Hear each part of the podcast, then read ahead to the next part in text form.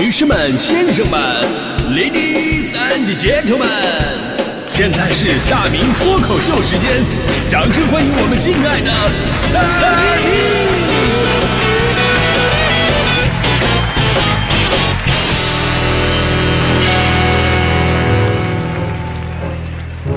好，欢迎各位来到今天的大明脱口秀，我是大明啊。今年呢，绝对是个辞职大年啊！除了往年那些七七八八的辞职理由，尤其还赶上了这个疫情嘛，所以说很多人都面临着事业的一个抉择，所以干脆啊，我就辞职了啊！你包括我跟大迪也经历了辞职的风波，来到了一个全新的频率。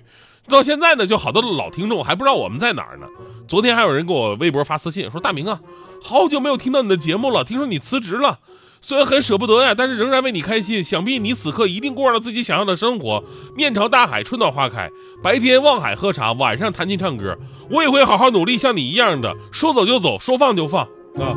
看完以后，我真的是非常的纠结，我到底要不要告诉他？其实我只是换了个频率，连节目时间我都没改，我还在上班。你说不告诉他吧，于心不忍；你告诉他吧，他会不会看不起我？啊，原来你大明，你还是这么庸俗的人啊！你废话，这年头像我这岁数，哪敢说走就走啊？所以说呢，关于辞职这个事儿吧，这年龄有很大的关系。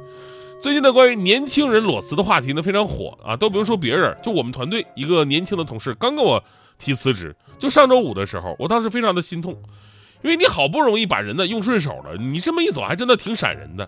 当时呢，我作为过来人，我就跟他聊这事儿，我说你是对我不满意吗？女孩说了，说不，明哥你人很好。我说那你是不喜欢咱们这个行业吗？女孩说不，我我就是这个专业毕业的，我再找工作估计也是干这些东西。那我继续问，那你是一定有一定要走的理由吗？她说其实她也在犹豫。我说那这样啊，你既然还在犹豫，那有什么问题咱们可以商量啊，毕竟今年你说再找工作吧也不是那么容易。然后姑娘啊就是犹豫半天就跟我说，说其实明哥，我就觉得咱们那个工资少了点，哪怕多个千八百的都行啊。我一听啊，我的天，还不就是钱的问题吗？来，你的辞职报告拿来，我签一下。要不然以后自己多保重啊！啊，现在姑娘回天津了啊，其实挺好。你换个环境，生活质量有大幅的提升，挺好。所以呢，咱们今天啊，再聊这个年轻人要不要裸辞这个话题呢？我觉得只有真的跟他们打过交道了，了解他们的需求，你才能更好的评价这个事儿。现在年轻人的生活条件呢，尤其生活态度，跟我们这一代人完全不一样了。有经验的中层领导都明白一个道理。就是如果工作上出现问题，你可以往死里骂那些中年人，对吧？尤其是那些有车有房有娃的，他就算心里边一万个不服，但是第二天上班都不带迟到的。什么叫万死不辞啊？就是心里已经想死一万次，就是不辞职。对。但是千万不要大声责骂年轻人，因为他们立刻会辞职的。在很多年轻人的观念认知当中啊，裸辞是一件很潇洒的事儿。并且呢，初入职场的新人很容易进入到一个裸辞攀比的怪圈当中。很多人辞职的时候呢，就是头脑一发热，然后就辞职了，根本就没有想到后面面对的生活压力。那什么叫裸辞攀比啊？就在这词儿也很热啊，就把裸辞呢当成一种彰显个性，甚至是证明自己是那种真正追梦人的一种手段。你比方说辞职的理由呢，可能是啊，领导让你做了很多工作，你觉得这事儿啊特别的杂，学不到东西，立马辞职了。然后呢，有人会跟你攀比。我的天啊，这种工作你还能忍到今天？第一天我就辞职了，这还不是极致的，更厉害，说连这个都瞧不起。我的天哪，还需要一天吗？当时我那领导上午跟我说句不好听的话，下午我就辞职了。哎呀，这不仅有一种此处不留爷，自有留爷处的豪气，又有天高任鸟飞的年轻人的冲劲儿。一方面是因为大多数年轻人一人吃饱全家不饿啊，想的不是那么的多；另一个原因呢，也是因为现在年轻人啊。不需要过多的照顾父母，反而呢，这代父母会在他们背后形成一个坚实的后盾。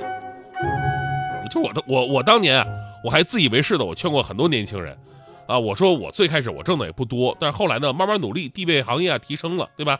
我从最开始一个第一个月我两千块钱，到一个月五千块钱，到一个月八千块钱，到现在一个月上万了。只要你有耐心，你你们也可以像我一样。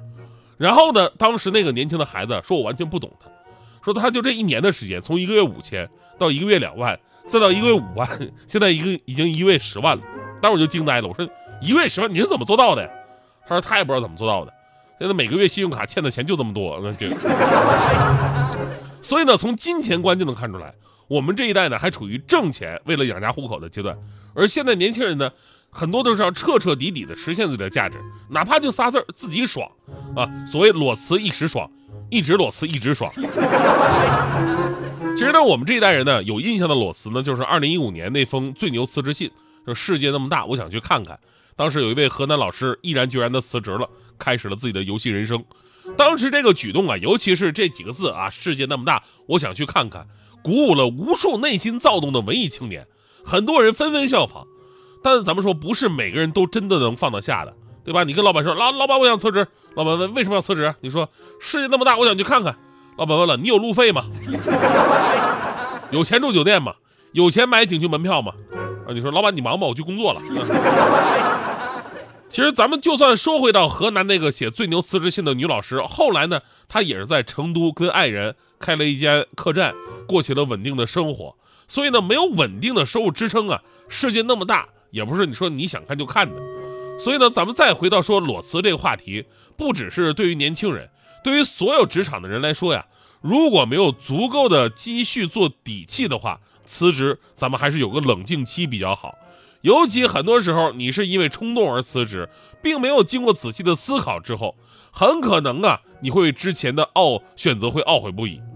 当然了，我们说呀，这个作为见证了很多年轻人辞职成功的。比方说跟我辞职的那些女搭档，现在都比我成功啊！我也可以最后说说哪些裸辞我是觉得可以的。首先呢，你已经有了一个未来的规划蓝图，而且之前呢就已经尝试过，觉得自己是可以运行的。呃，而现在的工作呢又跟这个梦想啊构成一个冲突，最起码耽误时间。尤其是现在这工作还不能够让你看到太多的希望，那么我觉得你是可以裸辞的。这个可以参考我的前搭档蕊希啊，跟我做了一年早班节目，现在人家自媒体做的可好了。其次呢，工作压力太大，超负荷工作已经影响你身体了，影响你健康了，啊，如果不能得到好好的休息，那我也支持你裸辞。比方说，我前前搭档黄欢，自从不做早班，他整个人年轻了二十岁，现在一看也就五十多。最后呢，你要改变你的生活角色啊，比方说，哎呀，我要为家庭负担更多啊，我要做全职，我觉得这也可以，没问题。我觉得世界上啊，全职妈妈是对家庭贡献最大的角色，它不是用钱来衡量的。而且呢，也是真的能省很多钱。我觉得这个想辞也可以辞。我的前前前搭档乔乔，当时呢也是做全职妈妈，选择做全职妈妈了。老公一下压力好了，小了好多呀。主要是因为媳妇儿不用出门了嘛，用不着买那么多包啊。所以呢，裸辞要有裸辞的理由，尤其是年轻人，有勇气的同时呢，也同样要有耐心跟眼光。如果仅仅是因为待着不爽啊，工作不喜欢呐，活多事杂呀。这些理由辞职啊，那么你到哪个单位可能都会面对这样的问题，尤其是不能冲动啊，那种哈领导说句难听的话，我立马辞职，千万不要有这种事儿。现在真的有人这样啊，领导批评一句，立马不干了，平时根本看不出来是这么要脸的人啊。比如我有朋友徐强强哥，那天回办公室脸红脖子粗啊，我说徐强哥你什么情况？你怎么这么生气呢？强哥说了，说领导这次真的惹到我了啊，一个当领导的说话一点都不注意，什么都敢说。如果他不收回刚才他说的话，我就辞职。我一听什么？我天哪，都到辞职这个地步了吗？太严重了吧！强哥，你要冷静啊！领导说话嘛，都是好面子的，你别叫，别计较啊，对吧？咱可不能辞职。你辞职了，你辞职了，我以后埋汰谁呀？对不对？强哥说了，不行，这次是有他没我，有我没他。我问了，那领导到底跟你说啥了？你至于这么激动啊？强哥看了我一眼，我说领导，领导他跟我说。他他让我辞职，是不是很过分？如果他不收回这句话，我就辞职。哦，那这么情况，那你还是辞职吧。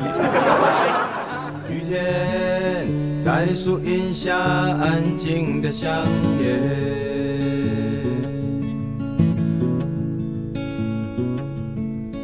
黑色白色在地平线交换着出现。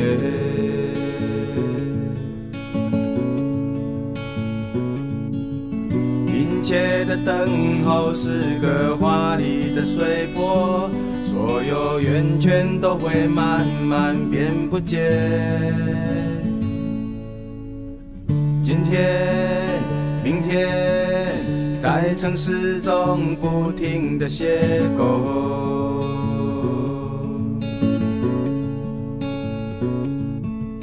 从前，永远在照片里找到了出口。